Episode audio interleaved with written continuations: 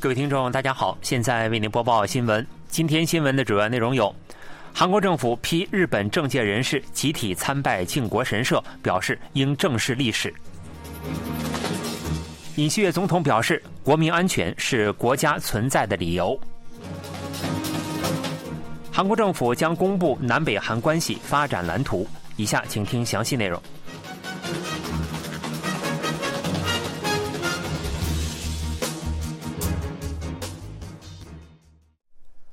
日本首相岸田文雄十七日向供奉有太平洋战争甲级战犯的靖国神社供奉了祭品，九十余名日本议员十八日又集体参拜靖国神社。韩国政府深表失望和遗憾，敦促日本领导人士正视历史，对历史问题展现认真的反省态度。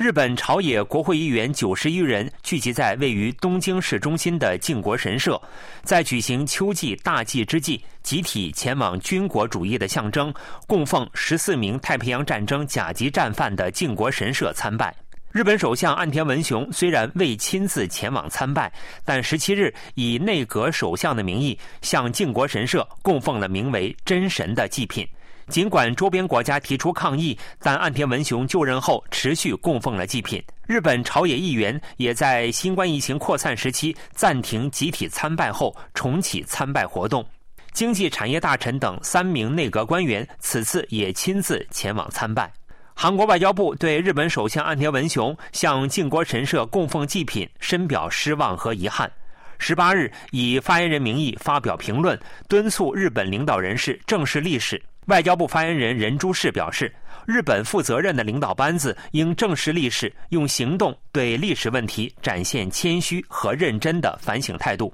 中国政府也指出，靖国神社是日本军国主义发动对外侵略战争的精神工具和象征，强烈谴责日本首相岸田文雄向靖国神社供奉祭品。日本政府则表示，加强与韩国、中国关系的方针没有改变。日方表示，理应对为国牺牲的人士表示尊敬，并表示今后也会持续进行参拜和供奉祭品。韩国总统尹锡悦继去年之后，今年也出席了警察日纪念仪式，并表示守护国民安全是国家存在的首要理由，并承诺为应对暴力犯罪提供支援。尹锡悦总统十八日上午在青瓦台迎宾馆召开的第七十八届警察日纪念仪式上表示，向为了保护国民安全而牺牲在第一线的警察们表示感谢。殉职警察遗属和全国市道警察厅所属地区警察，以及三十一个国家和国际机构警察代表和政府相关人士等二百七十多人参加了当天的纪念仪式。尹锡悦总统表示，韩国从七十八年前得到光复后到现在，警察一直作为大韩民国的自由民主主义和法治的守护者，竭尽全力。警察的治安和执法力量在世界范围内得到了认可，必须铲除凶恶犯罪的根源，建设国民可以安居乐业的国家。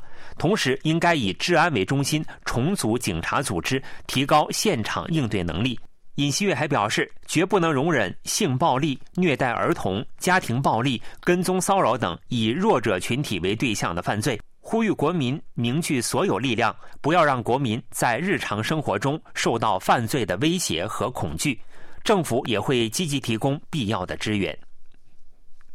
韩国政府将在今年确定并公开以尹锡悦政府对北韩政策为基础的包含今后五年南北韩关系发展方向的蓝图。韩国统一部透露，韩国政府十八日上午在首尔政府办公大楼举行了由统一部长官金英浩主持召开的南北韩关系发展委员会会议，审议了第四次南北关系发展基本计划方案和二零二三年度实施计划方案。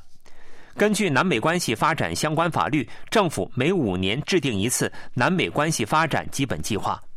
此次第四次南北关系发展基本计划中，包含了从二零二三年到二零二七年政府的南北关系发展方向。在本次会议上提交的基本计划方案，以构建韩半岛和平、南北韩关系正常化为目标，选定了五大重点课题和二十一个具体课题。五大重点课题包括推进北韩无核化和实现韩半岛和平，有原则的南北韩关系正常化，解决北韩人权及南北韩间人道主义问题，强化对北韩情报的分析，与国民、国际社会一起进行统一做准备。这与五年前文在寅政府以解决北核问题、实现永久和平、发展可持续发展的南北关系、实现韩半岛新经济共同体为目标而制定的第三次基本计划大相径庭。统一部长官金英浩在媒体公开的所有发言中表示，韩国政府在坚决应对北韩挑衅的同时，还将推进有秩序的南北韩间的交流合作，实现互惠发展。在此过程中，不管政治情况如何，都将透明有效地推进必要的人道主义援助，积极提出南北韩离散家属、被北韩绑架的人员、扣留者、国军俘虏等人道主义问题和人类普遍价值的北韩人权问题。统一部计划根据当天委员会讨论的内容，制定第四次南北韩关系发展基本计划方案和二零二三年度实行计划方案。这些方案在副部长级会议和国务会议得到确定后，向国会报告，并向国民公开。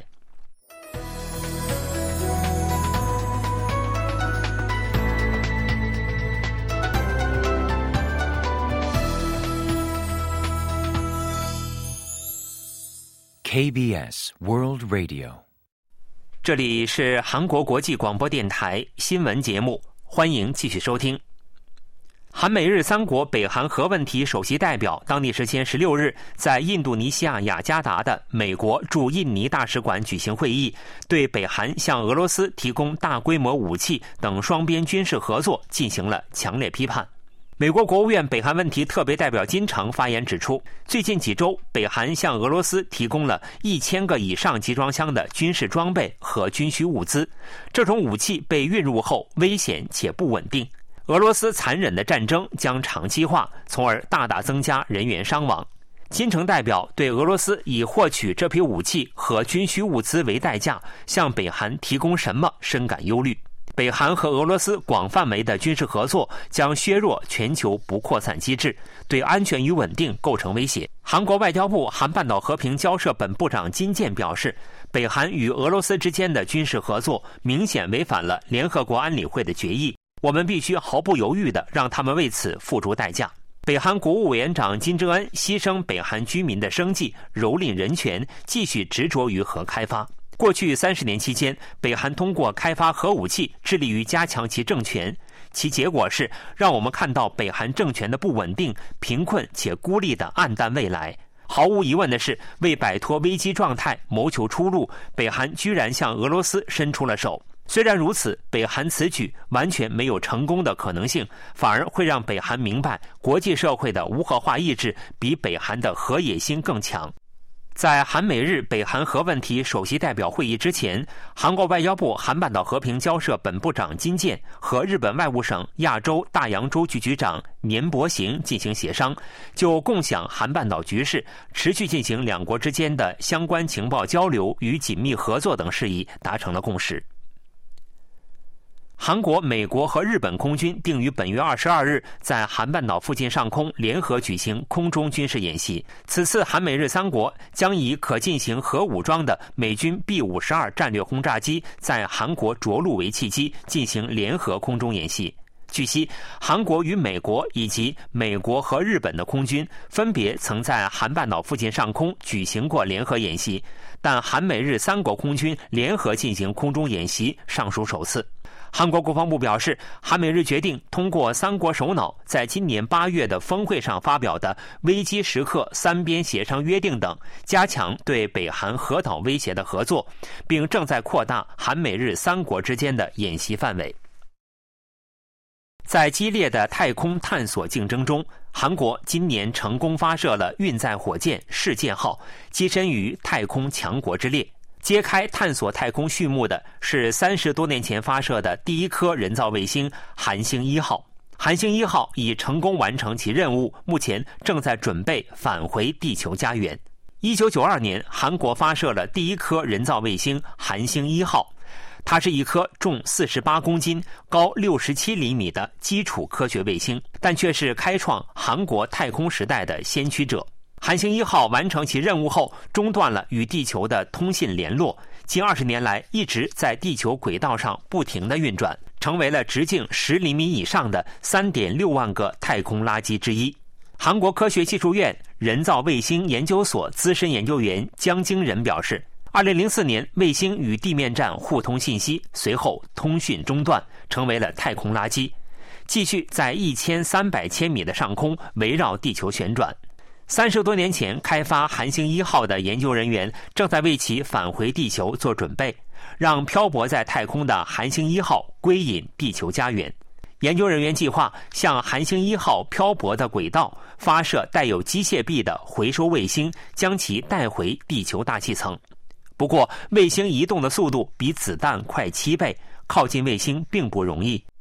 韩国科学技术院人造卫星研究所所长韩在红说：“人造卫星继续不断的射向太空，必须开发能够妥善处理太空垃圾的技术，不然将来探索太空将会面临困难。”美国、欧洲和日本等国家也在开发使用大网、磁铁、机械臂等清理太空垃圾的技术。新闻播送完了，是由于海峰为您播报的，感谢各位收听。